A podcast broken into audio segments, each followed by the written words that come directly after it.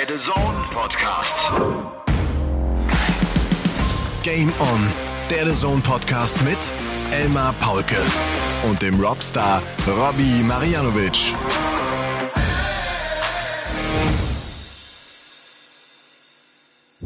Ladies and Gentlemen, meine lieben Darts-LauscherInnen, Seid gegrüßt, fühlt euch in den Arm genommen. Es äh, wird keine ganz einfache Folge heute sein, da es die letzte vor der Sommerpause ist. Wir setzen die fünf Diensttage, die fünf Game-On-Tage im August aus, weil wir es können.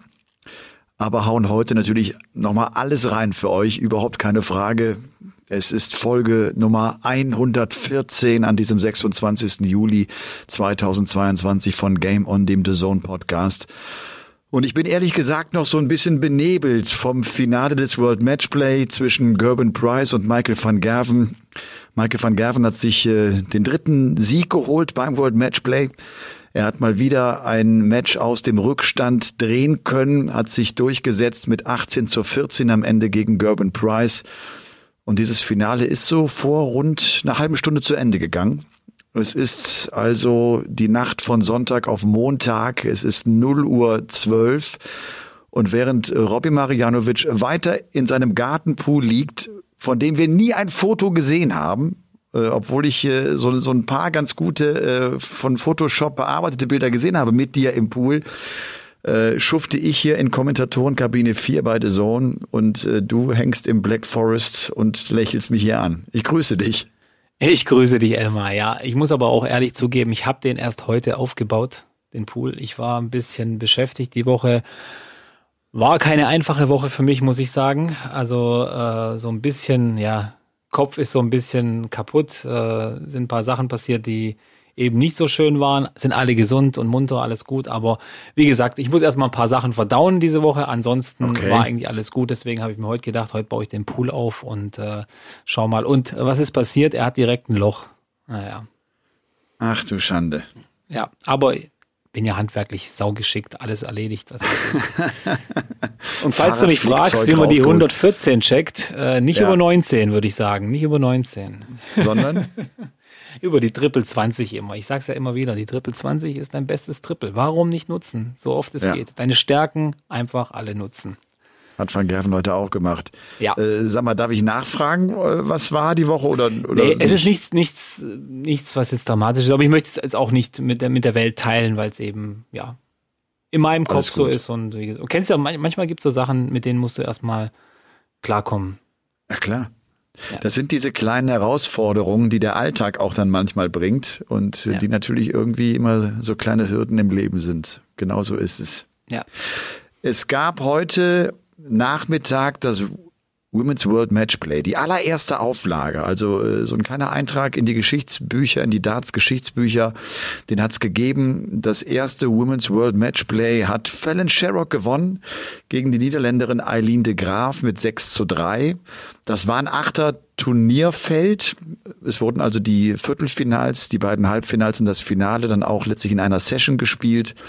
Und Fallon Sherrock, ähm, die in der ersten Runde echte Probleme hatte, spielte dagegen so eine 18-jährige Irin gegen Katie Sheldon, die plötzlich 86 checkte, die 74 checkte, bevor äh, Fallon Sherrock dann im fünften Leck 113 äh, ausräumte. Und das war dann so für sie der Sieger. Dann ist sie gut durchgekommen hat sich gegen Lorraine Winstanley äh, durchgesetzt und am Ende halt auch gegen Eileen de Graaf das Finale gewonnen. Hast du ein paar Bilder sehen können, äh, Robbie, von den Women's World Matchplay hier am Sonntag? Ja, ich habe äh, hab immer mal wieder reingeschaut. Ähm, war echt gut anzugucken. Äh, das Niveau war jetzt ein bisschen tiefer fand ich wieder, als ich erwartet hatte, wenn ich ehrlich bin.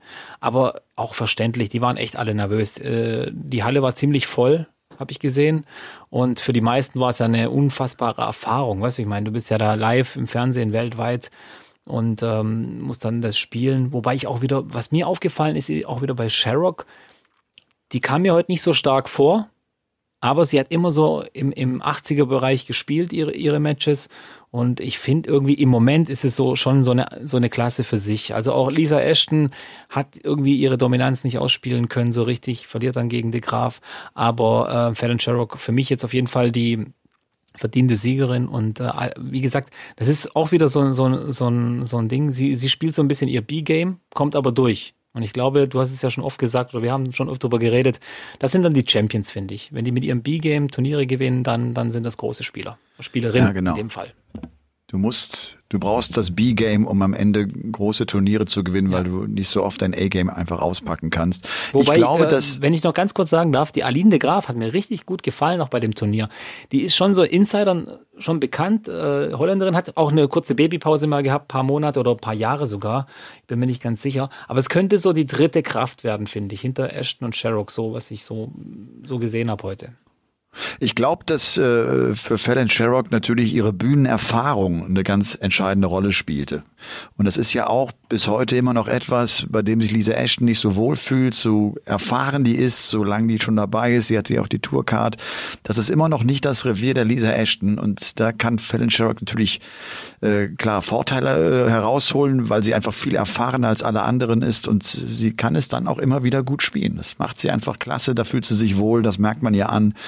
Das hat sie ja auch schon auf dem PDC Circuit gezeigt. Also Fallon Sherrock ist die erste Siegerin des Women's World Match Play. Dann hat die PDC jetzt äh, veröffentlicht äh, die Daten der Weltmeisterschaft. Ich glaube, das hat viele interessiert. Wir haben das auch angesprochen jetzt hier bei uns in der Übertragung. Die WM wird vom 15. Dezember bis zum 3. Januar gespielt werden. Es war eine Zeit lang so die Frage, ob man Rücksicht nimmt auf das Fußball-WM-Finale am 18. Dezember. Das tut man nicht. Man wird auch da zwei Sessions spielen. Und äh, so ist klar, es gibt ein 96er Feld. Es geht um 2,5 Millionen Pfund Preisgeld. Es wird wieder im Ellipelli gespielt. Der Kartenvorverkauf für diejenigen, die ein PDC-Abo haben, der startet jetzt bald schon am 29. Juli dieser General Sale, also dieser normale Verkauf äh, für all die, die kein Abo haben, die keine Vorteile haben, beginnt äh, der Kartenvorverkauf am 4. August. Also auch zeitnah. Die Tickets, habe auch da noch mal reingeschaut, kosten zwischen 30 und 75 Pfund. Dann hast du für 75 Pfund hast du ein Table-Ticket am Finalabend, am 3. Januar. Fairer Preis, finde ich. Finde ich auch. Ja, finde ich echt ja. gut das einfach mal äh, jetzt rausgehauen. Ich habe inzwischen wirklich viele, viele Fragen bekommen und wann, wann geht's endlich los und die Leute klar sind heiß und wollen sich früh ein Ticket sichern und man muss auch wirklich die Empfehlung rausgeben. Wer wirklich Bock hat und wer auch noch dann so ein Viertelfinale vielleicht sehen will, der muss sich ganz, ganz früh um Ticket kümmern und dann auch vielleicht ein bisschen Glück haben, dass er da auch noch ein ja. Ticket bekommt. Die sind äh, natürlich sehr gefragt. Was, was, was hältst du davon, dass die PDC da keine Rücksicht auf die WM nimmt? So ich finde es richtig.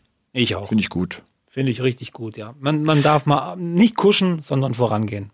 Es ist ja auch so, dass das glaube ich, aufgrund der Zeitumstellung wird das Finale ja auch irgendwie am späten Nachmittag gespielt werden. Und dadurch, dass die Sessions äh, am Wochenende jeweils um 13 Uhr deutscher Zeit, also 12 Uhr englischer Zeit beginnt, äh, glaube ich, überschneidet sich das kaum. Also äh, dann wird das genau in die Pause reingehen zwischen der Nachmittags- und der Abendsession. Und vielleicht bauen sie ja auch noch irgendwie eine Leinwand da auf. Dann hältst du die Fans noch bei Laune und äh, hast vielleicht sogar da eine Party oder was auch immer. Für mich auch egal. Wie gesagt, ich kann es ja. nur noch mal wiederholen. Ich boykottiere diese WM in Katar. Safe. Sehr gut. Ja, ich auch. Ich auch. Aber wir haben übrigens auch jemanden, mit dem ich geschrieben habe, wenn ich nur ganz kurz da einwerfen darf, ja. ähm, äh, auch ein KSC-Fan, ein, äh, ein Karlsruher, Mirko Drotschmann, ich weiß nicht, der, der sagt dir wahrscheinlich nichts, aber alle, die auf YouTube unterwegs sind und äh, Mr. Wissen to go heißt der Kanal. sehr, sehr, sehr vom öffentlichen, äh, vom ÖRR, so ein, so ein richtig gut, also der vermittelt dir in 10, 15 Minuten mal kurz wirklich äh, so Weltgeschichte verständlich und immer neutral. Super Typ. Und auch er äh, hat so eine persönliche Meinung gesagt, nee, da guckt er sich lieber alte äh, Bundesligaspiele an oder so in dem Fall oder eben die Darts-WM. Also Grüße an Mirko, gehen auf jeden Fall mal raus. Sehr gut. Ja, das World Matchplay. Die 29. Auflage ist Geschichte. Der Sieger heißt, wie gesagt, äh, Michael van Gerven. Damit bleibt es bei elf unterschiedlichen Siegern bei diesem Turnier. Michael van Gerven hat sich die Phil Taylor Trophy geschnappt. Äh, sie ist ja äh, nach Phil Taylor benannt. Das wisst ihr alle wegen dieser 16 Erfolge und weil es immer das Lieblingsturnier von Phil Taylor war. Es war eine ziemlich lange Woche. Es war eine echt spannende Woche, gerade auch jetzt hinten raus. Viele, viele enge Partien. Vor allem das Viertelfinale war überragend. Drei der vier Viertelfinals enden mit 16 äh, zu 14. Und äh, ich habe jetzt äh, auch gerade mal geguckt, ähm, gespielt wurden. Wir haben jetzt wie viel? 32 Lecks kommen noch oben drauf. 583 Lecks waren es vor dem Finale. Hilft mir ganz kurz. Wir sind mal bei 585. Bei 625 Lecks sind wir. Ist das richtig, was ich sage? 615 dann, oder? 583 plus 32 sind 615, ja. Da hast du recht. Also 615 Lecks sind gespielt worden. Jetzt muss ich noch mal ganz kurz, äh, weil jetzt auch das ein neuer Rekord für das World Matchplay ist, in die Statistik reinschauen. Insgesamt gab es 2480er. Äh, damit haben wir 367 180er äh, erzielt. Boah. Rekord von 2020 wurde eingestellt. Da waren es damals 333 180er. Krass. Das ist ja für uns auch oft so ein, so ein, so ein Zeichen oder steht diese Anzahl an Maxima so ein bisschen symbolisch dafür, dass das Niveau äh, immer weiter steigt. Und äh, das ist vielleicht ganz, äh, ganz interessant ähm, wenn wir so schauen, was waren so die besten Sessions und äh, welche Averages wurden gespielt. Du erinnerst dich, Robby, äh, zu Beginn wurde ja gesagt, boah, der Sonntagabend ist wahrscheinlich der beste erste Sonntag, den es jemals in der Geschichte des World Matchplay gab. Ja. Diese Sonntagabend-Session war die schlechteste Session vom Average her von allen neun Tagen. Von allen zehn Sessions, die gespielt worden sind, da war das eine 89,98. Die beste Session war die Viertelfinal-Session am Donnerstag, als Dimitri Vandenberg Peter Wright rausnahm und MVG dann auch mit 16-14 gegen Espinel gewann. Also, das sind 60 Lecks gespielt worden und die haben einen 99,83 im Average hingelegt. Das ja. ist unglaublich. Das waren auch zwei unfassbar geile Spiele, muss ich sagen. Ja. Also vor allem Peter Wright gegen Dimitri Vandenberg. Also ja. und das hatte irgendwie alles. Dir, ja, da, da müssen wir drüber reden. Ja. reden. Ja. Also zum einen hatte es ja alles, äh, weil es klar diese diese diese Riesendistanz ist. Wer zuerst 16 Lecks gewinnt, gewinnt die Partie. Und es, es war mal so ein Beispiel dafür, was du auch für lange Durststrecken haben kannst und trotzdem noch eine Chance bekommst. Also Peter Wright führte 5-1, lag deutlich vorne, verlor dann zehn Legs nacheinander, um sich dann wieder ranzukämpfen und am Ende das Match dann doch zu verlieren mit 14 zu 16. Wie hast du Peter Wright und Dimi erlebt? Das war der kälteste Shake Hands von Peter Wright seit dem er auf der Tour ist, glaube ich. Kann das ja, sein? also ich hatte es mir auch ein bisschen herzlicher vorgestellt, aber es ist eben auch Business da oben. Äh, da muss man die Freundschaft vielleicht auch mal ein bisschen zur Seite lassen. Ähm, ich glaube, das hatte aber auch schon so eine Vorgeschichte, weil Peter Wright vor dem Match ein Interview gibt, wo er dann äh, wortwörtlich sagt, äh, ja, äh, Mr. Miyagi hat Daniel San noch nicht alles beigebracht. Da, äh, weißt du, ich meine, hat viel beigebracht, aber noch nicht alles und so in, in, in, ja, so in die Richtung, ich schlage ihn, weil ich eben, ja, noch doch noch ein bisschen besser bin.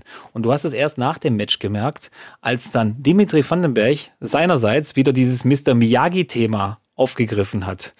Und auch sagt, ja, ich liebe ihn über alles, ich hoffe, er ist nicht sauer mit mir oder so, aber das war jetzt heute mein Job, ich musste meinen Job machen und das war schon so ein bisschen Spannung, glaube ich, in dem Spiel. Und ich glaube, Peter Wright hat auch ein paar Chancen ausgelassen in dem Match. Er weiß, er hat Demi wieder reinkommen lassen, so ein bisschen. Normalerweise schnappt er ja dazu. Wenn er 5-1 führt, da musst du eigentlich davon ausgehen, du kannst ja nicht zehn Lecks hintereinander äh, gegen Peter Wright gewinnen. Weißt du, das sind ja so viele Breaks, das war schon ein bisschen heftig. Aber Hut ab ähm, vor Dimi, der hat das super gemacht. Äh, da hat man auch mal wieder gesehen, was, was für ein mentales Monster der eigentlich inzwischen geworden ist. Und gerade diese Mr. Miyagi-Geschichte, die hat mich total, äh, äh, ja, irgendwie fand ich das cool. Und ich fand es auch cool, dass Demi dieses Interview gesehen hat und dann im Interview nach seinem Sieg wieder mit, mit der Mr. Miyagi-Geschichte anfängt. Weißt du, ich meine? Also da siehst du schon, da wird schon viel geschaut und so sehr viel gelesen drüber, was der eine über den anderen sagt. Hat Demi sich zu viel Zeit gelassen? Hat der Peter zu sehr äh, provoziert? Hat er zu hm. langsam gespielt? Das war eben sein Ding, wie, wie immer eigentlich, fand ich. Äh, Demi braucht eben gewisse Techniken und äh, Prozesse, um sich wieder ins Match zu kriegen. Und mal ganz ehrlich, Spieler, die das Match, ähm, die das Match extra äh, verlangsamen, die schaden ja normalerweise ihrem eigenen Spiel. Das ist immer so. Das ist meistens so. Weißt du, wenn, wenn das kein natürlicher, keine natürliche Sache ist, dann schadest du deinem eigenen Spiel. Und bei Demi hat das nicht seinem eigenen Spiel geschadet, sondern es hat sein Spiel nach oben gebracht. Ähm, ich weiß nicht, hat Peter Wright was gesagt dazu oder, oder, oder, oder wie kommst du jetzt drauf? Wie, wie komme ich drauf? Weil, ja, weil das mein so Eindruck war. Es gab, es gab eine Szene, da habe ich gedacht, äh, jetzt Jetzt hat Peter eine richtige Krawatte, jetzt hat er einen richtigen Hals. Und zwar war das nach einer Session und in dieser, in dieser Phase, als er da zehn Lecks nacheinander verlor. Da ist die Session vorbei. Demi steht vor der Kamera und macht all seine Sachen, die er da macht, mit der Hand, die durch die Gesichtsmitte geht und nach unten geht und nach unten. Und Peter will Practice Darts werfen und er kann sie nicht werfen, weil Demi keinen Schritt zur Seite geht. Und da habe ich kurz gedacht, okay, das, das darf nicht passieren. Du kannst, das kannst du nicht machen. Das ist nicht Teil der Show, wenn der Gegner versucht, jetzt wieder ein bisschen Rhythmus zu finden. Und ich glaube, er hat zwar nicht reagiert, er hätte ja auch sagen können, Demi, kannst du mal einen Schritt zur Seite machen, das hat er auch nicht getan.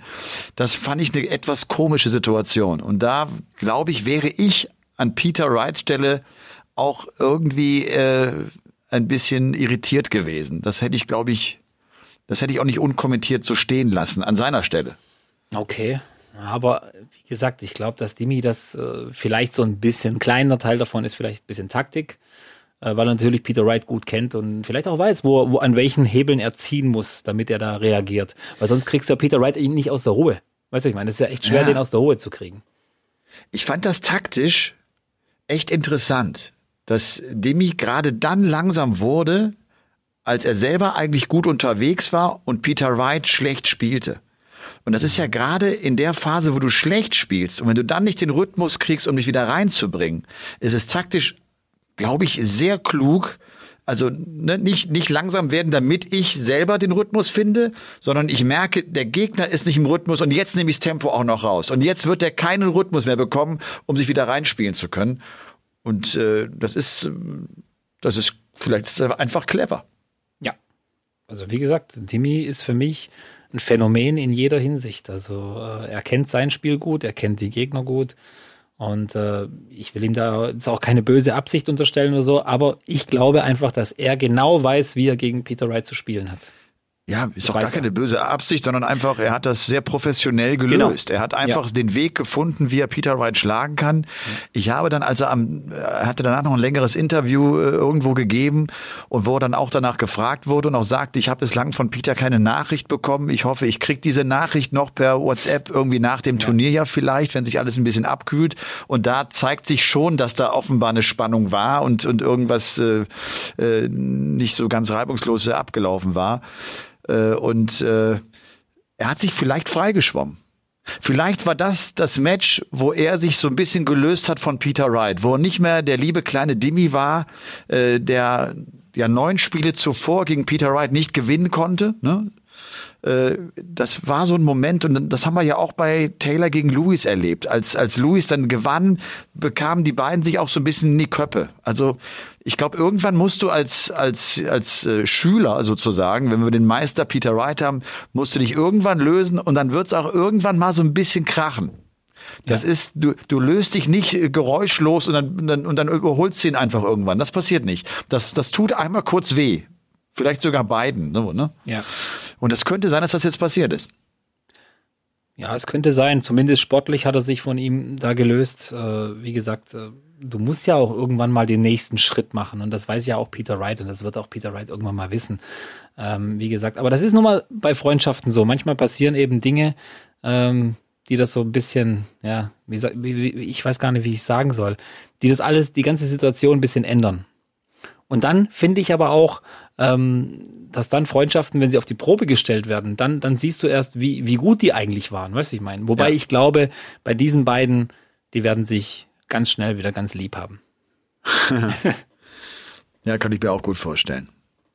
Tja, Demi dann im Halbfinale gegen Van Gerven und äh, rückblickend finde ich, verliert es Vandenberg. Also nicht unbedingt MVG gewinnt sondern Vandenberg verliert es. Er hat ja die Chance zum 14 zu 9, lässt da Darts auf Doppel aus und, äh, und kriegt dann irgendwann nicht mehr den, den Fuß auf den Boden.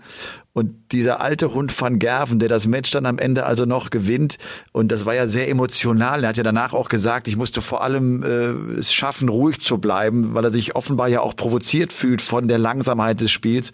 Der haut den Matchstart rein. Und das erste, was er macht, ist, er wiederholt die Bewegung von Dimitri Vandenberg mit dieser Handkant vor dem Gesicht, ja. dass er das noch so präsent hat, dass ihm das so das auf der Seele lag. Im Interview, ja, nochmal, nochmal, was ich meine. Aber da siehst du, Dimi war in den Köpfen von Peter Wright und von Michael van Gerven. Das hat er auf jeden Fall geschafft. Oh, wei, ja, aber, aber das ist vielleicht auch der kleine Unterschied jetzt gewesen zu Van Gerven und zu Peter Wright. Van Gerven ist auch ein abgezockter Hund. Das kannst du mit dem machen. Auch im Finale, diese Szene, als er sechs Darts am Doppel vorbeiwirft und, und Price macht dann das Doppel und, und, und jubelt so richtig mit einem Schreier und Van Gerven denkt sich bloß, ja, schrei du nur, aber jetzt, weiß ich mein, da wollte er ihn ja auch provozieren in dem Moment. Aber er ist halt auch ein abgekochter Hund, äh, ein Schlitzohr ist es auch teilweise. Und er weiß natürlich, äh, dass er, dass er stark ist. Und äh, im Endeffekt, Van Gerven ist ja auch so ein Typ, der gibt dir jede Antwort, die du haben willst von ihm, die gibt er dir an Bord. Ende der Geschichte. ja. Sag mal, äh, das Finale, ähm, ja. jetzt auch wenn wir jetzt so ein bisschen hin und her äh, marschieren, hast du äh, gedacht, dass Van Gerven also das, das, das läuft ja irgendwie irre. Der scored auf einem Niveau, das unfassbar ist. Er hat in den, nach den ersten acht Legs hat er jeweils, also oder besser gesagt in den ersten acht Legs, hat er jeweils nach drei Aufnahmen Finish stehen. Mal ein Zweidart-Finish, mal die Chance zum Zehner und mal halt ein Dreidart-Finish und er trifft diese verdammten Doppel nicht. Ja. Äh, hatte dann ja irgendwie der, der zehnte Versuch erst, äh, war dann der Treffer in einem Doppel und das war so der Beginn, das war das 1 zu 4 dann aus seiner Sicht und dann begann das Match so ein bisschen. Hast du anfangs direkt gedacht, er fängt sich das und, und der holt ihn oder wie hast du es so wahrgenommen? Also ich habe so ein bisschen in die Zahlen reingeguckt und sehe, da stand 107er Average mit einer 10% Checkquote und ich denke, das, das geht eine Weile gut für einen Preis. Weißt du, ich meine, aber wenn er so weiterspielt und nur darauf hofft, dass Van Gerven weiterhin die Doppel nicht trifft, dann wird es irgendwann mal schief gehen. Es ist ja zum Schluss dann auch schief gegangen. Aber ähm, Van Gerven ist für mich echt ein Arbeiter. Der, das war heute schon ein Arbeitssieg für ihn. Er musste da wirklich durch dieses Tal der, der, der nicht getroffenen Doppel durch. Und ähm, das war schon komisch. Auch die 180er sind ja geflogen, wie verrückt bei Van Gerven. Es lief eigentlich Wahnsinn. alles. Ich habe mich zum Schluss gefragt, gab es überhaupt, wie viele Lecks gab es eigentlich, die Price gewonnen hat, die er einfach gewonnen hat? In denen Van Gerven nicht vorher auf den Doppel geworfen hat. Das war nur, es war keine Handvoll. Es war, ja. es war alles vor die Füße geworfen.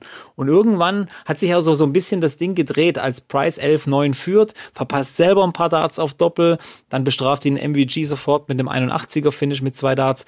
Vielleicht war das so der Punkt, wo sich dann so ein bisschen gewendet hat, das Blatt. Aber es war schon kurios. Also vor allem diese erste Session 4-1 also wenn da Van Gerven 5-0 geführt hätte nach dieser Session, dann wäre es eigentlich auch nichts Besonderes gewesen. Dann wäre es eigentlich so der Spielverlauf gewesen, fand ich. Ich habe halt irgendwann gedacht, pass auf, der Van Gerven, genau, wird irgendwann die Doppel treffen. Das kann nicht ja. sein, dass der über so eine Distanz die Doppel nicht trifft. Das gibt's nicht. Und ich habe aber auch die Hoffnung gehabt, dass Gerben Price zu seinem Scoring Spiel kommt, zu seiner Scoring Power kommt. Er hatte sehr wenige 140er Aufnahmen nur und auch wenige 180er. Hat ja auch im Interview am Ende die Interviewerin äh, gefragt, hatte ich eine 180 überhaupt so ungefähr? ja, er hatte ein paar, aber es waren halt äh, nicht besonders viele. Und dann ist es vielleicht auch ein Match von Price, der mit einer Krise letztlich nach Blackpool kommt, das World Matchplay spielt, überraschend gut unterwegs ist, die neue Nummer eins der Welt jetzt sein ja. wird, wenn wir jetzt die ja. Folge hören, ist er die Nummer eins der Welt und der aber den Lauf dann doch nicht über fünf Matches fortsetzen konnte. Und das ist mal so rückblickend auch keine große Überraschung. Ich finde es eher überraschend, dass der, dass der vier Partien auf diesem Niveau gespielt hat, wie er sie gespielt hat.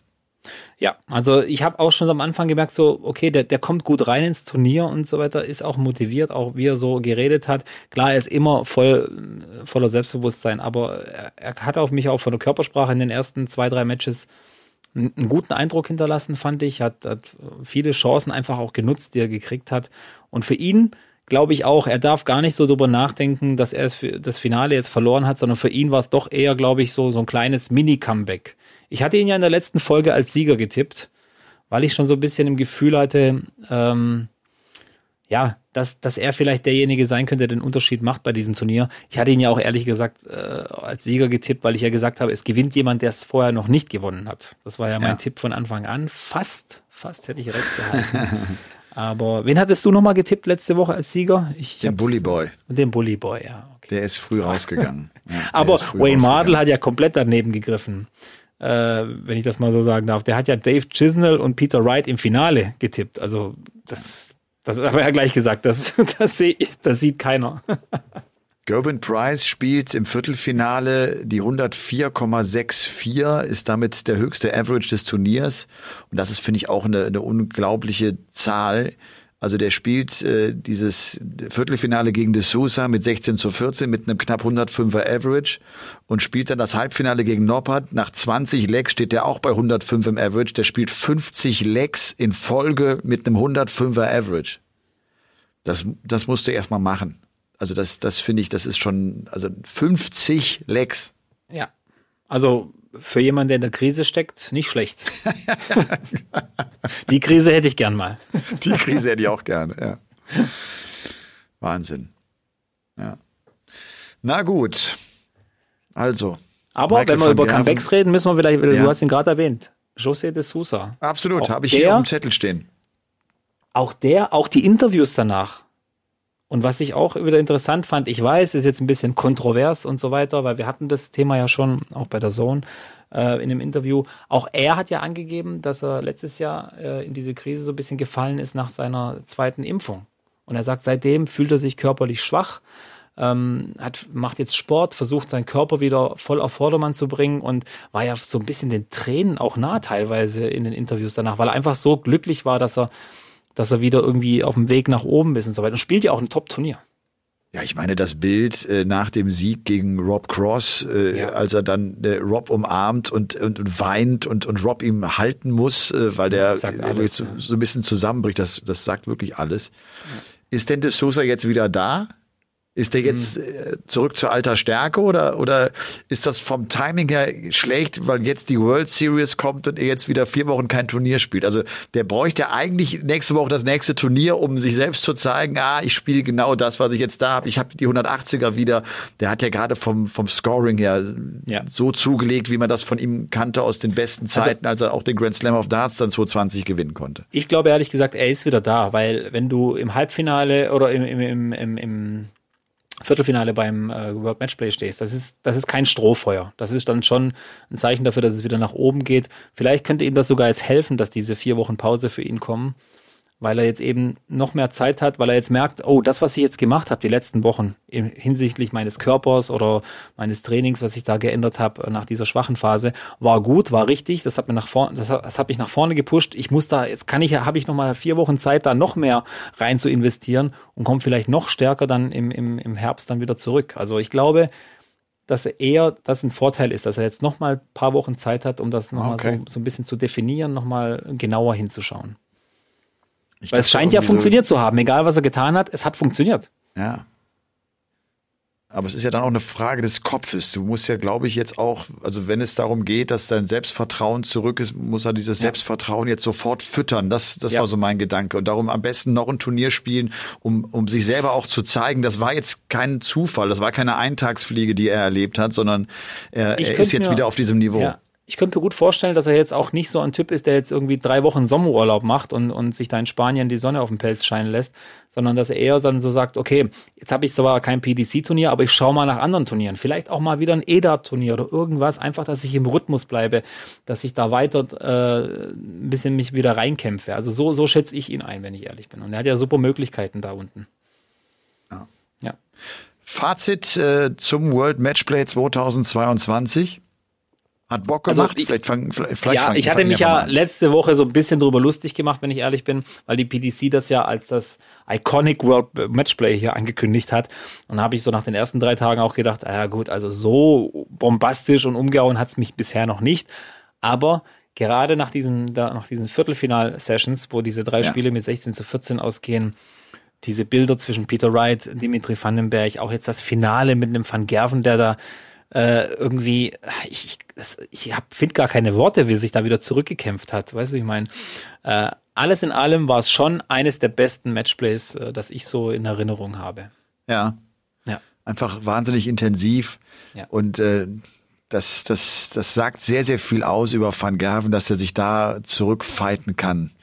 Also das ist einfach jemand, ah, der kann aus dem Rückstand ein Match gewinnen. Das hat er immer schon gezeigt, obwohl das ja eigentlich natürlich am besten macht und kann, wenn er das Ding von vorne wegballert. Aber der, der kommt zurück und der hat einfach einen riesengroßen Willen. Und ohne diesen Willen wäre der auch nicht so lange mit so einer Dominanz unterwegs gewesen. Ja. Dafür brauchst du auch eine, eine Abgezocktheit und da brauchst du einen Extremwillen. Das ist zum Beispiel meiner Meinung nach der Grund, warum 2012 nicht Adrian Lewis der Nachfolger von Phil Taylor wurde, sondern Michael van Gerven. Lewis äh, ist wahrscheinlich talentierter. Lewis kann es vielleicht besser spielen als Van Gerven, aber er hat nicht dieses Brachiale, der hat nicht dieses Ich gewinn's aber trotzdem und ich will's unbedingt gewinnen. Lewis sagt irgendwann auch mal, dann heute halt nicht dann mache ich es halt heute nicht, dann gewinnst du es halt. Aber so wirst du halt nicht zu der Nummer eins und vor allem nicht über fünf, sechs Jahre und hast diese Dominanz. Das ist eine ganz große Fähigkeit von Van Gerven, die er auch heute nochmal gezeigt hat. Und äh, das ist, das ist unglaublich gut. Also ja. das, dass er so ein Ding gewinnt, ist unglaublich gut und das zeigt wirklich, äh, wie der auch gestrickt ist, der Kerl hat sich jahrelang jetzt über ein Jahrzehnt da reinkämpfen müssen in diese Rolle und ähm, er hat es ja nicht so, also ja, wenn du jetzt Lewis ansprichst, Lewis war ja immer einer im so äh, im Schatten von Phil Taylor. Man hat immer gesagt, der wird mal Weltmeister, war auch vielen klar, unglaublich talentiert, gepusht worden durch Phil Taylor. Das hat Van Gerven alles nicht gehabt, glaube ich. Der hat sich das alles erarbeiten müssen und ich glaube auch, das ist so auch so mein Fazit. Gewonnen hat, glaube ich, der beste Arbeiter bei diesem Turnier, weil er musste ganz schön ganz schön oh ja. tief in die Trickkiste greifen, um, um da bis zum Ende dabei zu bleiben. Und ich glaube, er war zum Schluss dann doch der Einzige, der auch ähm, bereit dazu war, alles zu geben, alles reinzuwerfen. Äh, auch dieses Interview zum Schluss, wo er wirklich schwitzt von vorn, von oben bis unten, dem ist die Brühe runtergelaufen. Und das hat, glaube ich, auch so ein bisschen gezeigt, wie viel Arbeit da drin gesteckt hat ja. in diesem Titel. Ja. Ja, und nochmal, gegen Espinel zurückgelegen im Viertelfinale, gegen Dimitri Vandenberg zurückgelegen und auch gegen Gerben Price zurückgelegen und dreimal diesen Marathon gewonnen und sich durchgesetzt und sich damit den nächsten großen Titel. Ich habe irgendwie die Zahl eben nochmal gesehen, das ist der 39. Major-Sieg. Ja. Drei WMs kommen noch oben drauf und viele äh, weitere TV-Siege. Ich meine, das war sein 76. TV-Finale. Das ist unglaublich, ne? Hat jetzt seinen das 57. TV-Sieg. Das ist unglaublich. Hat eine unglaubliche Quote auch. Also der versteht es halt auch Finals zu gewinnen. Das, das darfst du bei dem nie unterschätzen, auch wenn er nicht in Topform ist. Der weiß einfach auch, sich zu verhalten in Finals, weil das schon so oft gemacht hat. Also das ist ja. natürlich auch ein großer Plus. Es gibt keine Situation, die er nicht handeln könnte, weil er sie einfach schon erlebt hat, durchgemacht hat und ähm, er sagt ja immer wieder, er, zu keinem Zeitpunkt macht er sich Sorgen oder, oder denkt, er könnte es verlieren. Er, er glaubt immer an sich. Und ähm, für viele kommt es so ein bisschen arrogant rüber, wenn er oft so ist oder wenn er so redet. Aber ich glaube, genau so, genau so musst du denken, reden und sein. Ansonsten hast du in diesem Haifischbecken keine Chance. Die zerreißen ihn. Weißt du, ich meine, der hat einfach auch keinen Bock, abends ins Bett zu liegen, nach so einem verlorenen Finale und drüber nachzudenken. Da hat er keine Lust drauf. Da hat keiner Lust drauf. Weiß ich mein. ja, aber es haben ja auch viele andere keine Lust drauf, aber sie müssen es tun. ja, aber äh, wie gesagt, er kann es eben am besten handeln. Er kennt diese ganzen Situationen. Und, und man muss auch sagen, er war ja nicht immer der, der, der, der, der Weltstar im Darts, der er heute ist. Er war auch schon woanders. Er war ganz unten. Er hat bei, was weiß ich, zu Anfang irgendwo in Bukarest die Romanian Open gespielt, was, für, für 500 Euro Preisgeld und hat sich da durchgekämpft. Er kennt diese ganze Strecke und das muss man ja, muss man ja auch dann nochmal anrechnen. Gervin Price ist irgendwie halt in die PDC reingeschlittert, weil er Geld verdienen wollte. Und bei Van Gerven kam sicher auch dieses Geldthema irgendwann ganz groß zum Tragen, als dann die Summen immer höher wurden. Aber er kennt eben auch die andere Seite der Medaille. Also wirklich von unten bis ganz nach oben gekämpft gearbeitet. Ja, und hat und hat jetzt zehn Jahre nach seinem ersten Major-Sieg, World Grand Prix 2012, damals gegen Mervyn King, hat er jetzt also zehn Jahre später, 2022, das World Matchplay gewonnen. Und die Reise geht natürlich weiter. Der ist viel zu jung dafür, als wenn die Karriere bald zu Ende wäre. Ja. Sag mal, Robby, bevor wir hier zum Paulke der Woche kommen, äh, Wirst du die Game On-freie Zeit genießen? Wirst du den Podcast so ein bisschen auch vermissen? Was machst du? Bist du, ver verreist ihr nochmal? Seid ihr im Urlaub jetzt oder was, was ja, macht ihr? wir sind jetzt am überlegen, ob wir noch mal in Urlaub fahren sollen. Der erste kleine Urlaub war jetzt schon stressig mit zwei kleinen Kindern, habe ich ja gesagt. Das ist ja echt nicht mein Ding. Für die Kids war es natürlich toll, aber für mich halt ein bisschen zu viel. Wir werden ein tolles Jahr. Wir werden ja dieses Jahr ein tolles Wetter haben. Dank dem Klimawandel. Entschuldigung, der musste sein. Ähm, Grüße an Luisa äh, Neubauer. Neubauer, ja. genau, ja. Nee, ähm, äh, ich denke mal, wir werden, bis jetzt ist der Plan, zu Hause zu bleiben, weil im August sind die Preise auch ganz schön heftig für Urlaub. Und ich habe jetzt heute gelesen, der Frankfurter Flughafen erwartet irgendwie, keine Ahnung, 200, 100 Millionen äh, ähm, Fluggäste und so weiter. Also da wird ganz schön was los sein. Ich glaube auch nach zwei Jahren Corona wollen die Leute auch jetzt unbedingt alle in Urlaub. Ob ich mir diesen Stress geben soll, weiß ich nicht, bin ich mir nicht ganz sicher. Aber eins ist sicher, die äh, Podcasts werde ich sehr vermissen, Elmar. Das muss ich jetzt schon mal sagen. Ja, das, ja ich wollte diesen ja, Satz hören. Ich habe ja letzte Woche nochmal ähm, gesagt, die Leute können sich ja die alten Folgen anhören äh, in der Zeit. Ja. Gibt ja genug. Und äh, ich habe mir auch, glaube ich, die erste Folge, die wir zusammen gemacht haben, habe ich mir jetzt die Tage mal wieder angehört. Und wie war die? Ja, war, war, war super, war, war kolossal, iconic, würde ich sagen. Aber äh, nee, da hat mir, da, da ist mir irgendwie aufgefallen, weil wir, weil du mich da damals gefragt hast, so, äh, ob Musik so ein Thema ist für mich. Und ich habe nochmal drüber nachgedacht. Eigentlich war Musik immer ein Thema in meinem Leben. Ich habe viel Musik gehört und äh, höre es nach wie vor. Ähm, aber äh, es hat sich ein bisschen was geändert. Ich habe also nur mal nebenbei, ich habe früher viel Deutsch-Rap gehört. Kennst du ja, oder? Ja, klar. Das hat mich früher so ein bisschen fasziniert, aber äh, irgendwie gibt mir das nichts mehr, weil eben auch diese die Art und Weise, wie das jetzt gemacht wird, mit den Texten vor allem, weil wir es letzte Woche über Laila hatten und so weiter, dieses Deutschrap-Ding gefällt mir überhaupt nicht mehr. Das ist so so ach, so plump geworden, so so so billig, so so so diese Schimpfworte, dieses Verherrlichen von, von, von Drogen, Gewalt und, und sonst irgendwas, das macht mich irgendwie, weißt du, das gibt mir einfach nichts mehr. Früher war das ein bisschen intelligenter gestaltet.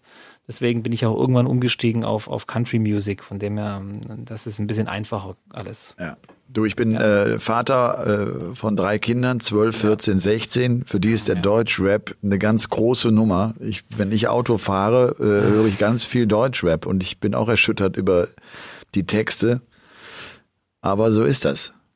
Nee, Trotzdem. Warum, äh, warum sagst du jetzt, so ist nein, das? Das darf nicht so ja, sein. Ja, pass auf, pass auf. Was ich daran gut finde, äh, ist Folgendes. Ich glaube, dass unsere Kinder so ein bisschen das Problem haben, äh, so ihre, ihren eigenen Lebensstil und Lebensweg zu finden. Wir als Eltern sind viel, viel jünger als, als unsere Eltern für uns damals waren. Ja. Wir hören auch eigentlich die gleiche Musik. Also wenn du dich als Jugendlicher mal irgendwie abgrenzen willst von deinen Eltern, ist ja die Musik ein Weg. Und das, das war lange gar nicht möglich. Der Deutschrap und jetzt auch die Art und auch das Vokabular, was benutzt wird, es grenzt, äh, es grenzt sie ab von, von, von ihren Eltern, von mir. Das ist ja so, dann sage ich auch, was ist denn das für eine Scheiße? Was, was singen die da? Hört ihr eigentlich zu, was die da singen?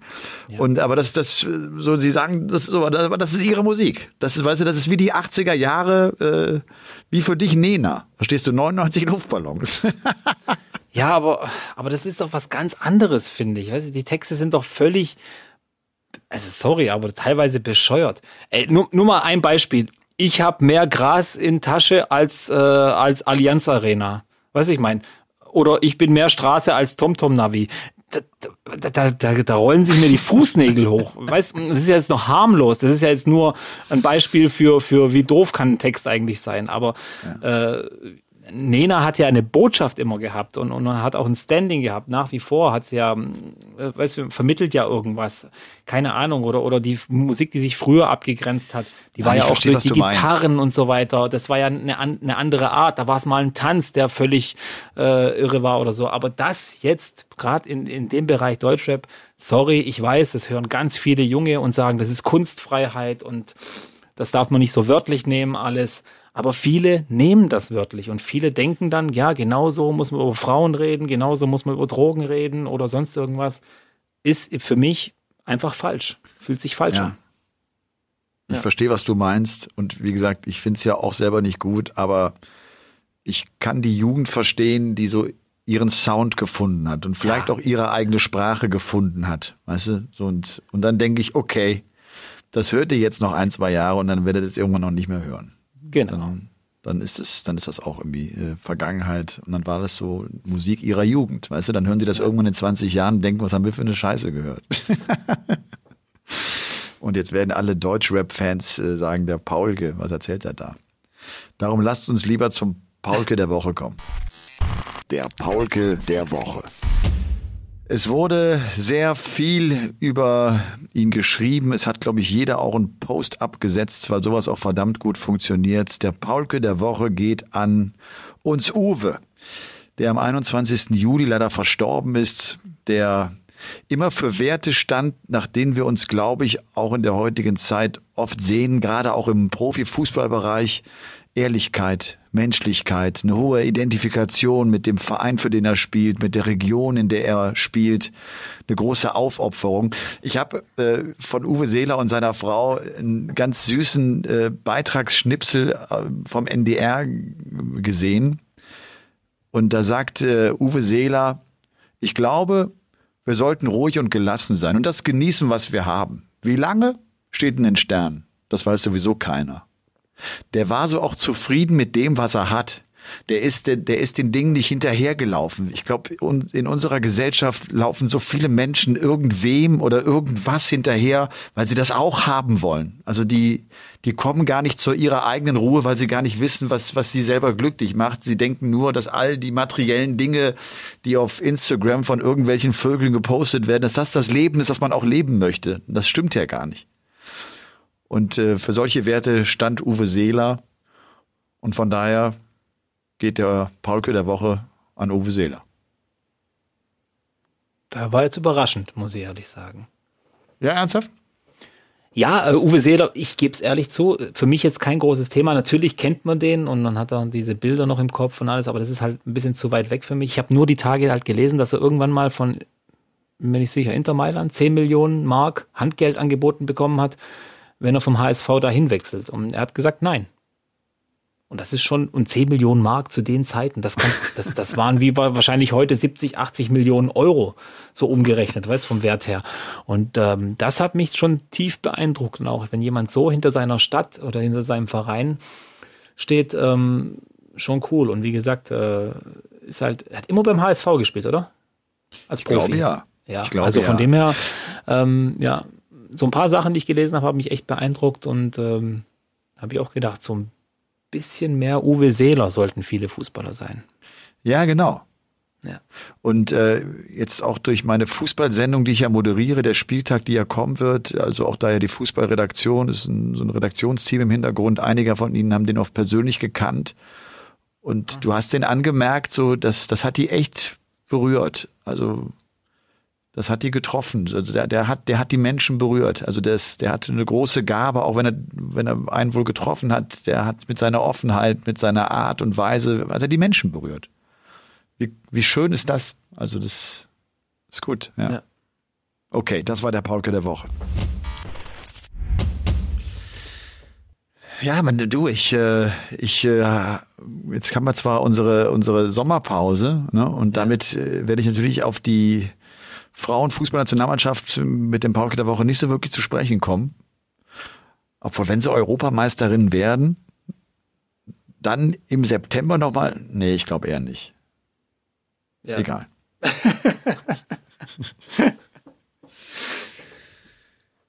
ja, dann äh, sind wir schon an unserer Lieblingsrubrik angekommen.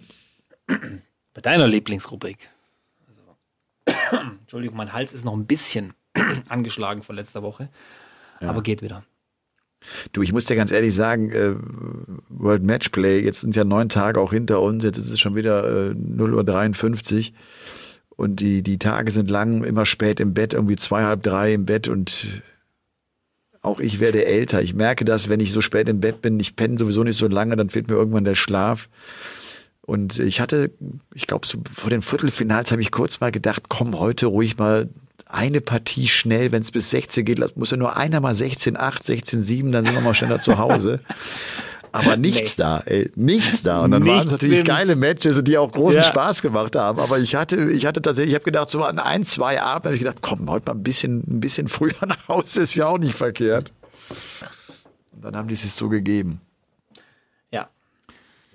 Nee, wie gesagt, ähm, aber ähm, was ich noch erzählen wollte, passt jetzt überhaupt nicht rein, aber gleich, wir kommen gleich zur Rubrik. Aber eins muss ich noch sagen, wo, wo ja. ich auch ein bisschen stolz bin, auch wenn wir es über Uwe Seeler und die Treue hatten. Gell? Ich bin diese Woche mal kurz bei meiner Arbeit, ich bin ja gerade in Elternzeit eine ganze Weile, bei meiner Arbeit vorbei und habe meinen Kollegen ein paar Butterbrezeln gebracht, weil ich einfach dachte, sagst einfach mal Hallo, bringst was mit und äh, erkundigst dich mal nach der Lage. Und dann lag auf meinem Schreibtisch äh, ein Brief von meinem Chef, wo, wo, wo er mir dafür dankt, also so ein Standardding natürlich, für 15 Jahre Betriebszugehörigkeit und dass er hofft, dass wir weiterhin, ähm, dass sie weiterhin mit mir rechnen können und so weiter, ähm, unterschrieben und alles. Das hat mich mal ein bisschen positiv überrascht. Auch wenn es, wie gesagt, immer so, so ein Standardding ist, wenn jemand 10, 15, 20 Jahre dabei ist, das ist mir schon klar. Aber es bedeutet einem trotzdem was. Ähm, Gab es ein Geschenk ja, dazu? Äh, du kriegst so eine kleine Prämie dann äh, irgendwie. Äh, ähm, so 150.000 oder was? So. Also unter 150.000 mache ich es auch nicht. Nee. nee, es gibt natürlich eine, eine kleine Prämie. Äh, nach 25 Jahren gibt es, glaube ich, eine ordentliche Prämie. Also das, das schaffe ich noch auf jeden Fall, hoffe ich. Äh, es gab Höhen und Tiefen bei meiner Arbeit, wie bei jedem, denke ich mal, nach 15 Jahren hast du alles Mögliche ähm, so durchlebt. Aber das gibt dir mal wieder dann so ein bisschen Kraft. Und jetzt freue ich mich auch trotzdem wieder irgendwann nächstes Jahr wieder zur Arbeit zu gehen. Und äh, ja, allein schon, weil man weiß, man wird so ein bisschen, ja, nicht vermisst, aber gewürdigt. Man fühlt sich einfach gewürdigt. Durch aber, der, Treue. aber der Satz, Robby, ist nicht schlecht. Dann freue ich mich, im nächsten Jahr wieder zur Arbeit zu gehen, sagte ja. Robert Marianovic am, äh, was haben wir heute für ein Datum? 24. Juli. Du ja. hast noch fünf, sechs Monate vor dir, wo du nicht zur Arbeit gehst. Ja, aber wie gesagt, ich habe es ja schon vor etlichen Folgen gesagt, äh, diese Zeit gönne ich mir jetzt wegen meinen Kindern. Und ähm, das war ja das Witzige, irgendwie meine Frau sagt ja auch manchmal, ja, du machst so viel mit denen und, und hin und her, äh, da können sie sich doch, die sind noch so klein, die können sich doch gar nicht dran erinnern, äh, später mal. Und sage ich, ja, aber ich, ich kann mich ja dran erinnern, weißt du, ich meine? Und das, äh, es ist schon schön alles. Äh, deswegen, ähm, ich muss es ja nochmal, vielleicht nochmal für alle, die es nicht wissen, ich bin gerade in Elternzeit, mehrere Monate bis Januar nächstes Jahr und ähm, äh, ist auch unbezahlt, also keine Sorge, ich äh, lieg niemandem auf der Tasche. Wieso denn ähm, keine Sorge? Ja, hab sowieso keine Sorge. Ja. ja, nee, aber ich genieße jetzt einfach die Zeit, aber ich freue mich auch wieder, wenn es dann wieder losgeht. So ein, so ein Tag, der Struktur hat, ist auch schön, finde ich. Ja. Und mal ganz ehrlich, wer, wer zwei kleine Kinder zu Hause hat, der kann das auch dann, äh, der weiß, der lernt es dann auch zu schätzen, acht Stunden bei der Arbeit zu sein. es ist anders zu Hause dann mit, ja, mit kleinen Knirpsen. Ja, absolut. Ja. Aber du bist dann schon auch jemand, der ein sehr treuer Arbeitnehmer ist und der äh, den Beruf nicht oft wechselt. Das ist ja etwas, von dem ich mir sehr sicher bin, dass, dass unsere Kinder äh, das nicht mehr haben werden. Unsere Kinder nee. werden nicht mehr den Beruf haben, den sie 30, 40 Jahre lang äh, nachgehen, sondern die werden, glaube ich, sehr flexibel sein müssen und werden sich umgucken müssen, was ja auch spannend sein kann, auch mal in einen neuen Bereich reingehen. Also ich finde das äh, bei mir selber ist das ja auch so ein bisschen so. Ne? Ich hab, ja. bin ja auch habe mich selbstständig gemacht relativ spät und äh, jetzt äh, war im Darts das. Jetzt kommt diese Fußballsendung mit rein. Also es ist zwar immer noch im Bereich TV klar, aber trotzdem ganz andere Themen, ganz andere Sachen, Unterhaltungsbereich und mag das eigentlich, dass da was Neues kommt, dass ich nicht nur über äh, geiles 121er Finish und äh, und Doppel 16 oder halt, was ich ja Jahre vorher gemacht habe, über Tennis äh, gesprochen habe. Ja. Das, äh, das tut gut. Das ist auch, glaube ich, äh, für, für die Zuhörer gut und das, das tut auch dem Kommentar übrigens, glaube ich, gut. Ja, glaube ich auch. Nee, die Zeiten ändern sich ja auch. Gerade, also Freunde von mir, die jetzt hochqualifiziert sind, Studierte, Ingenieure, sonst irgendwie, die sagen ja auch, du bist im Internet unterwegs auf diesen Plattformen. Da gibt's ja inzwischen auch äh, quasi Tinder für Jobs im Internet. Äh, da schreiben dich dann irgendwelche Firmen an und, und fragen, was verdienst du gerade im Jahr? Ja, keine Ahnung, 90.000. Ja, bei uns kriegst du 120. Wie sieht's aus? Weißt du, ich meine, und dann sagst du, okay, dann, dann bin ich eben weg. Weißt du, ich meine, sowas ja. gab's eben früher noch nicht so richtig. Und äh, aber ich bin schon relativ äh, treu immer gewesen. Äh, wobei ich sagen muss, ich bin ja äh, Ausbildung habe ich ja gemacht zum Bauzeichner. Also bei dem Architekten, Baupläne zeichnen und so. Ich habe relativ früh gemerkt, dass ich nicht acht Stunden im Büro vor, äh, sitzen will. Dass das für mich äh, nicht im Leben in Frage kommt. Und habe dann auch okay. sofort nach der Ausbildung, die ich dann auch bestanden habe, natürlich abgebrochen und äh, was heißt abgebrochen, habe dann mir was anderes gesucht. Von dem her, ich, ich brauche ein bisschen Bewegung irgendwie, keine Ahnung, ich, ich brauche diesen Kontakt. Und auch bei meiner jetzigen Arbeit hätte ich mal wechseln können ins Büro, wo, woanders hin. Aber da, auch da habe ich gemerkt, nee, ich kann das nicht. Ich kann nicht acht Stunden vor dieser Tastatur sitzen. Das ist, funktioniert einfach nicht. Das ist nicht mein Wesen. Ja. So, ach so, wie, wie lange wollen wir jetzt unsere Rubrik eigentlich noch ankündigen? Jetzt noch ein letztes Mal, oder? unsere Liebl Lieblingsrubrik. Ein letztes Mal. Ein Auf letztes geht's. Mal. Auf geht's. Die ganze Wahrheit. Kleine Stories über große Helden. Also, kleine Stories, große Helden. Äh, ich fange an. Ich, ich gehe heute äh, sehr forsch äh, vorwärts, ne? merke ich schon. Immer will ich es, ja, ich, aber ich, ich ziehe es jetzt an mich, weil das, äh, glaube ich, auch jetzt äh, ganz gut passt zum World Matchplay. Weil ich einfach mal äh, sagen wollte, dass das Kommentieren, dass ich das Modell, das wir bei The Zone haben mit verschiedenen Experten, dass das mir großen Spaß macht, weil ihr Experten einfach unterschiedlich seid, weil es einfach alles echt, ihr seid alles nette Typen. Das, das macht mir menschlich auch Spaß und äh, der Mix gefällt mir gut. Wir drei, wir haben ja jetzt auch das World Matchplay begonnen zu kommentieren. Dann ist das auch mit René, das ist anders. Der hat, der hat äh, andere Schwerpunkte auch, die er setzt. Auch das finde ich ganz spannend. Man, man pickt sich, glaube ich, wenn man sich mit Darts beschäftigt, so, so eigene Bereiche raus, die einen besonders faszinieren. Und jetzt auch mit Max, der die letzten drei Tage aber auch echt Bock gemacht, äh, weil es für ach, weiß nicht, neue Einschätzungen gibt, neue Infos gibt, neue Gedanken gibt. Und äh, ja, vielleicht einfach mal so, so, so Danke sagen. Also ich, ich schätze das wert. Ich, ich, ich mag das und, und, und realisiere das auch und, und mir macht das großen Spaß. Und, und das ist cool. Ja, das, also dafür fühle ich mich ja voll angesprochen und echt geehrt. Ja, sollst du auch. Sollst Wie du so ein Viertel äh, äh Paulke der Woche war das jetzt, so für mich zumindest. nee, aber ich finde das System auch gut, wenn ich ehrlich bin, mit diesen verschiedenen. Ich, ich schaue ja auch selber Darts und, und, und höre zu. Und äh, fand natürlich auch früh, ganz früher diese Kultphasen auch toll mit Dietmar Ernst am Anfang. Weißt du, wie man mit kaum Infos, ohne Internet, ohne Darts-Orakel, ja. ohne irgendwas. Auch mit das Roland hat uns, Scholz das hat, das hat Max dann, heute, heute uns ja. nochmal gesagt, äh, ja. weil, weil wir auch inzwischen echt große Pakete bekommen mit, mit Statistiken und allem. Das war in der Anfangszeit alles überhaupt nicht. Ich hatte so große Schwierigkeiten, Infos zu Spielern zu bekommen. Das war ein solcher zeitlicher Aufwand übrigens auch, sich da zu informieren. Gerade ich, der ja auch gar nicht äh, aus dem Darts-Bereich kam, der sich ja. jede Info irgendwo herholen musste. Das hat sich unfassbar verändert. Unfassbar. Ja. Auch da, was die von der PDC kommt, die sind viel, viel professioneller geworden und, und bedienen einfach auch äh, ja. all die Kommentatoren und wollen auch ihre Informationen, die sie gerne auch äh, nach außen bringen wollen, ne, verpacken sie schön in, ja. in ihre, in ihre Infos mit rein und äh, das ist sehr, sehr gut. Ist echt, das ich glaube, wir müssen Spaß. auch nochmal erwähnen, heute war ja eine Expertin auch im Einsatz bei The Zone, an Kathrin Wiegmann, wer sie noch nicht kennt. Äh, ich habe es leider verpasst, hatte keine Zeit zuzuhören, aber ich bin mir ziemlich sicher, dass sie das gut gerockt hat und das war ja auch ihr erstes Mal so ein bisschen. Ja. Deswegen, äh, ich kenne das ja, man ist sau nervös und man weiß ja auch nicht so richtig, äh, wie, wo, was, aber Ann-Kathrin ist, eine, ist eine coole Type, muss ich sagen, ähm, die äh, mag ich sehr. Und, ja, und die ist äh, auch schon lange dabei. Ich habe ja, ich hab mit Ann-Kathrin ja. für meine Bücher übrigens auch immer wieder lange telefoniert, weil die einfach also ich habe auch, ich habe ja das Kapitel Fallon Sherrock in meinem Buch gehabt, da, da, die, die kennt sie einfach. Die hat sie ja. früh erlebt, als sie mit ihrer Schwester noch äh, da unterwegs war, ne? als man nur wusste, auch ja, die sind ganz nett, die beiden so ungefähr. Nein, das ist gut. Ja, finde ich auch. Ja, kommt aus einer Darts-Familie. Ich glaube, der Bruder ist auch ein relativ guter Data, ja. Nee, finde ich schön. Also, wie gesagt, äh, ja, Experten sind alle cool. Es gibt keine ja. uncoolen Experten. Äh, und übrigens, das Thema sollte die Siegerin der Women's Series eine Tourcard bekommen, das ist ein bisschen größer geworden. Ja. Das haben einige aufgegriffen, auch im Social Media Bereich. Das finde ich gut, dass, dass wir so ein Thema mal aufgemacht haben. Und man merkt ja? auch gerade von den, von den Spielerinnen, dass sie sehr dankbar sind, dass das mal aufgemacht wurde. Ja, ich finde, äh, man, man kann ja auch sagen, komm, dann lass mal diesen Grand Slam Startplatz weg für die Frauen, dafür gibt's eine Tourcard.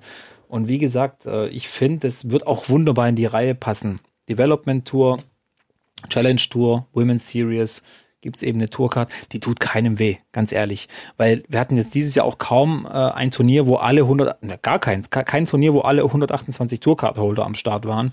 Also das heißt, äh, es ist sowieso immer so ein Spot mehr oder weniger frei und dann deswegen ja. finde ich, der gehört da rein und es muss irgendwo mal starten und wir starten es. Ich würde sagen, ich, ich glaube auch, ich bin mir ziemlich sicher, dass die PDC da auch schon drüber nachgedacht hat und dieser Schritt wird auch kommen. Sie haben jetzt auch nochmal angekündigt, die, die, die Tour wird fortgesetzt für ja, die, für die Damen. Wird größer werden. Wird, wird größer, größer werden. werden. Ja. Äh, jetzt kommt es ja, glaube ich, nach Hildesheim als nächstes nach Deutschland sogar. Ja. Da viele deutsche Spielerinnen. Ich habe auch schon von ein, zwei Spielerinnen gehört, die ich so ein bisschen vermisst habe in den letzten Monaten die da jetzt einsteigen werden. Und da bin ich echt mal gespannt, also aus deutscher Sicht. Und ich glaube, dass die da für ein bisschen Furore sorgen werden. Das werden wir, ja. Aber und es gut. ist es, und es und es würde sich auch äh, in den Gedanken einreihen, den die PDC oft verfolgt hat, zu sagen, wir wir nehmen lieber einen äh, Südamerika-Qualifikanten für die Weltmeisterschaft als den nächsten Engländer, der vielleicht genau. spielerisch besser ist, aber einfach um auch diese Region zu stärken, um, um das Dart, äh, um den Dartsport dort größer zu machen. Und genau das haben sie in vielen Bereichen gemacht, gerade auch was die WM betrifft. Und ich hielt es auch wirklich für sehr, sehr wichtig, nachdem, wir hatten das letzte Woche schon gesagt, äh, der, der Dartsport äh, über Jahrzehnte hinweg das Frauendarts völlig vernachlässigt hat, weil es eine große Männer-Macho-Welt war. Ja. Und die, ich finde, man muss ihnen jetzt was zurückgeben. Und ja. sie haben es sich auch verdient und sie zeigen vor allem auch, dass das völlig in Ordnung ist, weil die Besten einfach auch mitspielen können. Also, ja. Genau.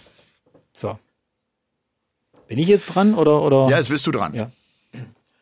Ja, ich habe jetzt wirklich auch nicht so drüber äh, überlegt, was ich jetzt sagen soll, aber eins, eins ist mir so noch eingefallen, dem letzt, als ich mal so ein ganz junger Spieler war und bei so einem großen Darts-Turnier und ich hatte ja auch meine Helden in, in, in der Kindheit. Ich habe hab ja relativ früh angefangen mit Darts zu spielen, so in, auch im Teenie-Alter dann wirklich schon viel auf Turnieren gewesen.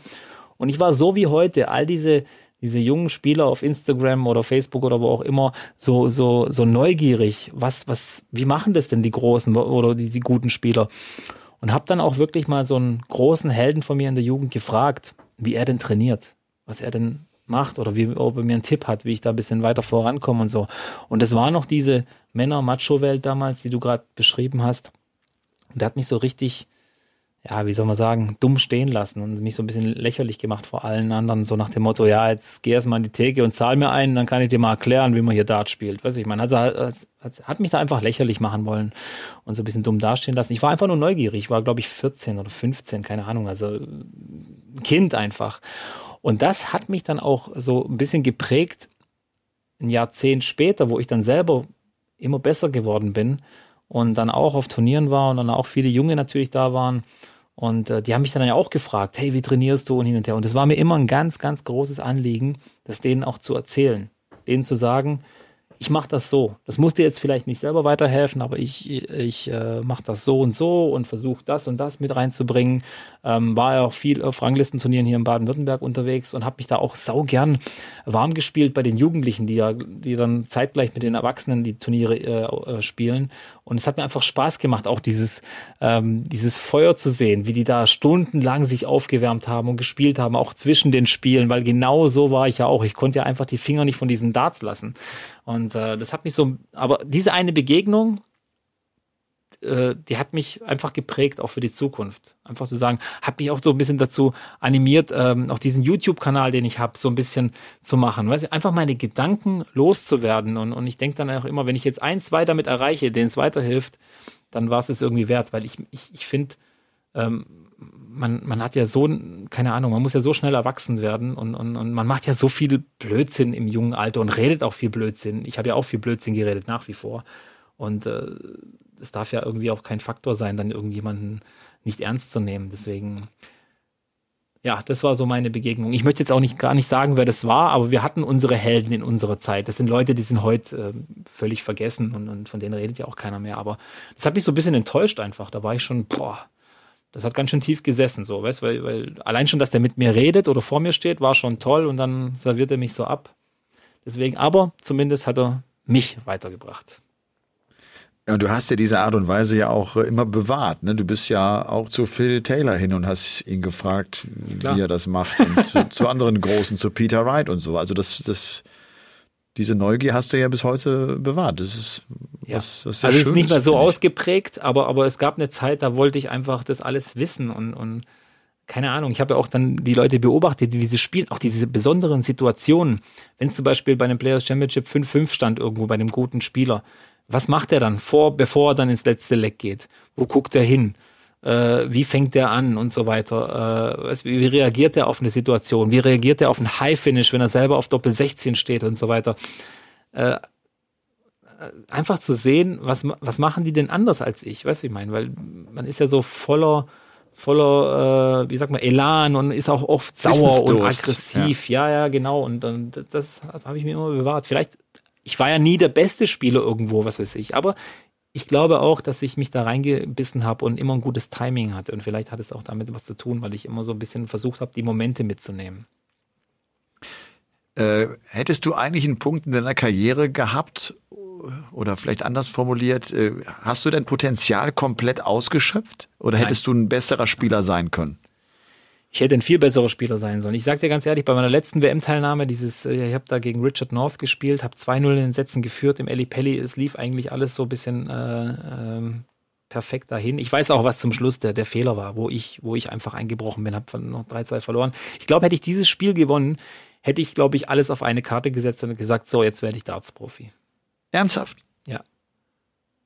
Es war eine, eine, eine, eine gute Zeit, weißt du, ich meine. Und ja. es war ein, ein, guter Abend und was weiß ich. Und äh, ich habe lange äh, an dem Ding zu knabbern gehabt, muss ich ehrlich sagen. Und ich, ich sag's dir, wie es ist, wenn an dem Abend nicht meine Frau dabei gewesen wäre, Gaga und Lisa, auch im Pelli, die mich so, ein bisschen wieder, weißt du, ich meine, aufgebaut haben und ja, einfach das alles so ein bisschen anders mir erklärt du lägst in der Gosse in Stoke-on-Trent. Ja, das vielleicht nicht, aber das hätte mich äh, wahrscheinlich schon gebrochen, auch so als, als Dartspieler. Von dem her ähm, bin ich da dankbar, dass das so gelaufen ist. Aber andererseits, ähm, wie gesagt, da hätte ich dann gesagt zu meiner Frau auch jetzt, ich hatte ja noch keine Kinder zu dem Zeitpunkt und so weiter, keine, keine, für niemanden großartig Verantwortung, außer für mich selber. Und ähm, dann hätte ich wahrscheinlich gesagt, so, das war's jetzt, jetzt habe ich auch die Kohle irgendwie so ein bisschen, dann kann ich schon mal schöpfen und sagen, jetzt geht's richtig ab und jetzt setze ich alles auf diese Karte.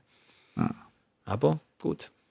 Bist du, bist du ein Typ, und das ist eher, glaube ich, äh, etwas, was nicht so viele Sportler haben, der sich vielleicht zu viele Gedanken macht? Ja. Also ich glaube auch. Ja. Viel zu viel. Manchmal, viel vieles musst du auch, musst du auch geschehen lassen und musst du, ne, musst du einfach machen und ja, gar ja, nicht so viel hinterfragen und, ne. Ja, Ich frage mich auch viel zu viel nach verlorenen Matches oder irgendwelchen Enttäuschungen, was ist da schiefgelaufen? Ich suche dann diesen Punkt, oft finde ich ihn dann auch, aber manchmal solltest du Dinge einfach geschehen lassen, ja, das stimmt, da hast du recht. Robby, ich habe noch eine Stunde Autofahrt vor mir. Es ist jetzt äh, ja, ja, ja, ja, 12. Wir haben eine Stunde, glaube ich, schon wieder voll. Ja, irgendwie schon. Und, ja. äh, jetzt sind wir ja auch so ein bisschen ins Plaudern gekommen. Aber das ist vielleicht ja auch genau der Sound und der Ton, äh, den wir treffen können, bevor es jetzt in die fünfwöchige Pause geht. Ja. Und ich habe noch eine gute Nachricht, damit du nicht denkst, es war heute irgendwie alles traurig und alles irgendwie so negativ. Ich habe dir erzählt, dass meine Festplatte mit all meinen Daten ja. im Eimer war. Ja. Alles weg ich hatte, ja, ich weiß, alle da draußen sagen jetzt, wer ist so blöd und sichert das alles nur auf einer Festplatte. Ja, ich war das und war so blöd. Sie ist wieder hergestellt worden. Es war okay. verdammt teuer, das kann ich dir sagen. Also richtig extrem viel Geld, aber äh, es ist alles wieder da. Äh, ich krieg's nächste Woche zugeschickt und äh, bin da echt froh. Und äh, da ist mir so ein richtiger Stein vom Herzen gefallen. Vor allem waren dann auch ein Haufen Sachen dabei für meine Steuererklärung, die ich noch einreichen muss das, das hätte ich nie im Leben wieder rekonstruiert bekommen. Weißt du, ich meine, äh, diese ja. ganzen Daten, äh, boah, bin echt froh. Und auch die ganzen Bilder von meinen, von meinen Kindern und, und von, von meiner Frau und mir, weißt du, inzwischen 21 Jahre zusammen. Das ist ja, kannst du dir ja vorstellen, das, da hängen ja viele Erinnerungen auch dran. Und ah, von dem her bin ich froh, dass das, das wieder alles gut Gute ist. Nachricht. Das wollte ich noch los. Gut. Gute Nachricht. Ja, das ist ja. gut. okay, also dann gehen wir positiv raus aus der Folge 114 und äh, in die Sommerpause. In die Sommerpause rein. Ja. Ich, äh, ich werde jetzt, ich werde Urlaub machen mit meinen Kindern. Ja. Und ja, dann geht es bei mir aber auch dann schon relativ bald, äh, genau, zum, zum ähm, World Series sehen wir World ja Series wieder. Event, ganz ja. genau. Machst du das auch am 12. und 13. August? Ich auf jeden August, Fall ne? eins oder zwei mache ich auf jeden Fall. Ja, ich mache auch zwei. Das, das, weiß ich und äh, ja, das ist mal was anderes. Schön. Ja. Down Under und Neuseeland. Ganz genau. Also, habt ihr eine gute Woche, habt einen schönen August. Äh, für viele ist das ja die Zeit, zumindest die jetzt auch in Bayern und in Baden-Württemberg leben, äh, wo es äh, vielleicht die Schulferien sind oder die Schulferien der Kinder sind, wo es selbst in den Urlaub geht. Genießt es, atmet durch, tankt die Akkus auf. Das werde ich genau nämlich auch tun. Und dann sind wir zum 6. September wieder zur Stelle mit Game On, dem The Zone Podcast. Bis dahin, ciao. ciao. Game On ist eine Produktion der Podcast-Bande im Auftrag von The Zone. Neue Folgen gibt's immer dienstags, überall, wo es Podcasts gibt.